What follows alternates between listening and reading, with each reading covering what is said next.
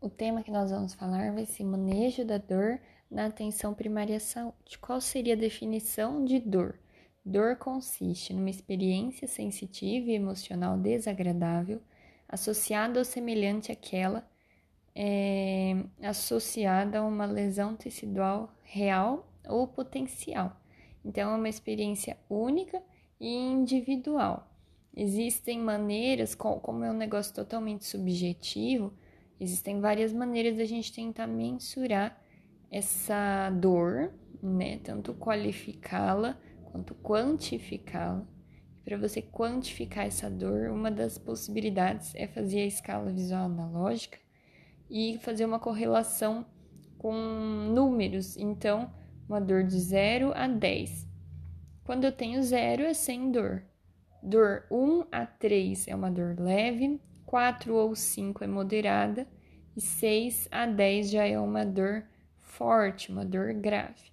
Dor pode ser aguda, que tem uma duração previsível, autolimitada, tem um fácil diagnóstico.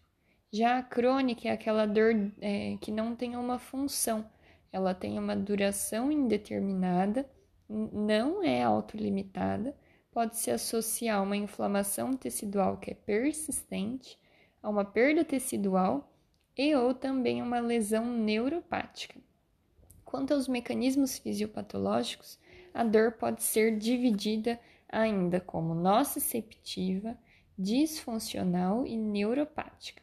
A dor nociceptiva é aquela que eu tenho é, ativação de nociceptores. Esses nociceptores, que são os, os os, as terminações é, neuronais que vão captar o estímulo doloroso, podem estar esses, esses filamentos aí, terminais de neurônios, podem ser cutâneos ou viscerais, ou profundos. Os cutâneos superficiais vão identificar para a gente a dor somática. A dor somática é aquela bem localizada.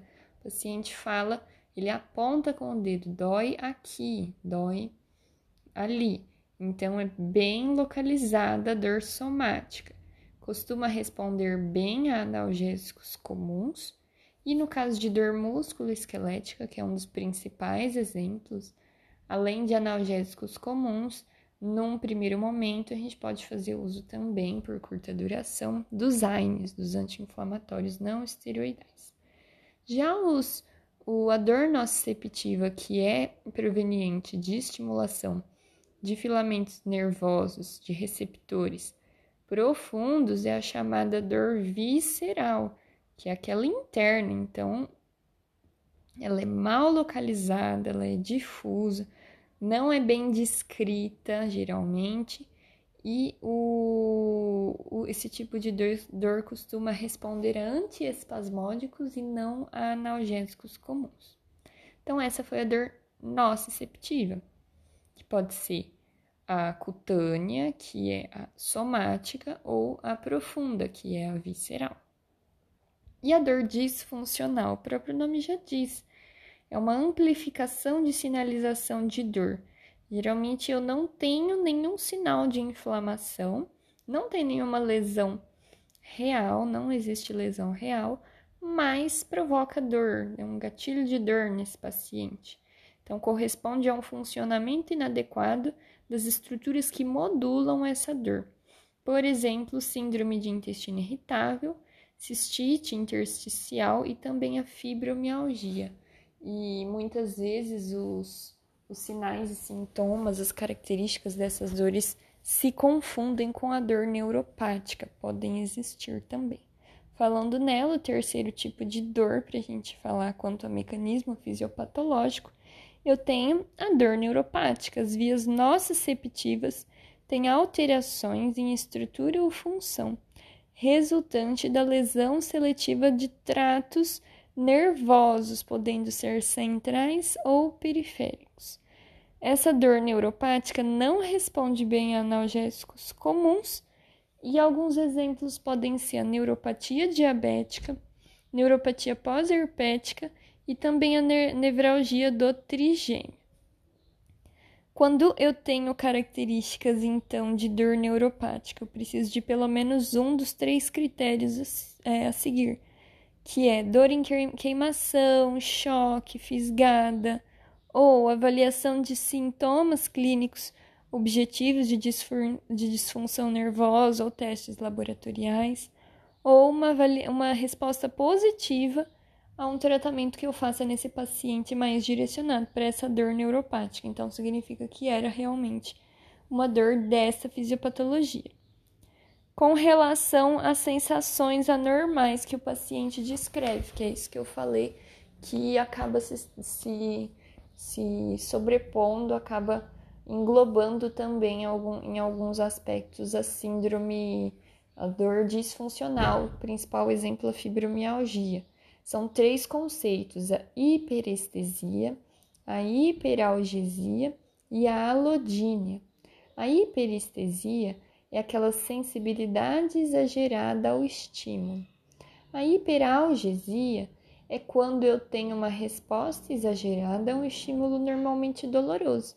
Então, para qualquer pessoa aquele estímulo ia doer, mas para aquela pessoa com esse tipo de distúrbio vai doer muito mais e a alodínia, que eu já tinha explicado na fibromialgia, que é quando o paciente ele responde com dor a um estímulo que não era para ser doloroso. Então, um, um, vento que bate no rosto, ao pentear os cabelos, a pessoa não são estímulos comuns que não causam dor em pessoas sem distúrbio, mas na pessoa com essa dor disfuncional vai ocasionar o sintoma então. A gente tem que ficar esperto com sinais de alarme na dor neuropática que vão falar para a gente que a gente tem que prosseguir com investigações para esse paciente. E a gente divide esses sinais de alarme, essas bandeiras, em sinais mais importantes, mais urgentes, que são bandeira vermelha, digamos assim, e a bandeira amarela. Sinais de alarme, bandeira vermelha primeiro.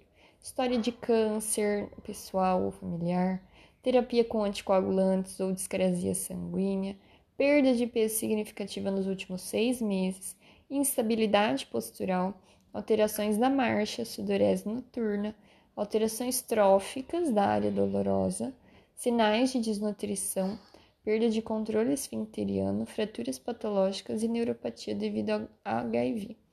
E com relação às bandeiras amarelas, são sinais de alarme, porém menos é, urgentes seriam sintomas de depressão ou história verdadeira, mesmo prévia, doença ocupacional, inconsistência entre queixa e exame físico e também é, relato de abuso prévio de opioides ou outras drogas.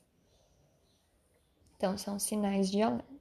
Quanto ao tratamento da dor neuropática, ele é complexo, envolvendo vários quesitos, vários fatores a gente tem como pilares alívio de dor de maneira mais precoce possível, promover esse alívio de maneira sustentada, então é um alívio não passageiro que permaneça, melhorando a qualidade tanto de vida, de sono, de humor desse paciente e também preferencialmente com custo baixo.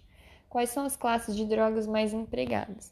Um, com certeza, um dos, uma das primeiras, assim, primeiro em primeira linha seriam os antidepressivos, são a classe mais importante e eles vão ter resultados benéficos, especialmente os tricíclicos, como a amitriptilina e a imipramina, os, os duais, que são os inibidores seletivos de recaptação de serotonina e norepinefrina, que é a duloxetina e a venlafaxina.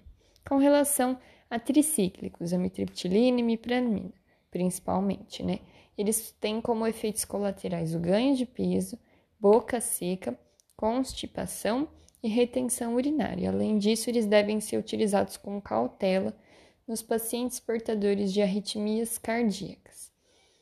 A duloxetina, que é o principal dual, é um inibidor seletivo de recaptação de serotonina e noradrenalina, é uma das melhores opções, no entanto, é caro, não está disponível pelo SUS.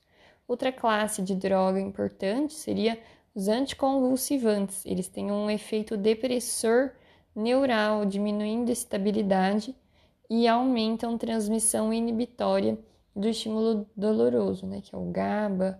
A gente já falou do, dessa fisiopatologia na fibromialgia, que envolve noradrenalina, dopamina, serotonina, GABA, opioides, todos são inibitórios da via de dor. E aí, como exemplos, nós temos carbamazepina, que é importante na nevralgia do trigêmeo, gabapentina, que é importante na neuropatia diabética, neuralgia pós-herpética e também nos casos de dor fantasma. Uma outra opção que poderia substituir é a pré-gabalina, que poderia substituir a gabapentina. No entanto, a pré-gabalina ela provoca mais sono do que a gabapentina. Outra classe seriam os opioides. No entanto, eles não produzem uma resposta significativa na diminuição de dor neuropática. Em situações mais agudas, como uma crise de neuralgia pós-herpética, você pode fazer uso, por exemplo, de tramadol, porque ele pode promover inibição de recaptação de serotonina. Então, resumindo aqui de importante, nevralgia do trigêmeo, carbamazepina, para você fazer o controle na neuropatia diabética e pós-herpética, gabapentina. Pregabalina pode substituir, mas dá mais sono.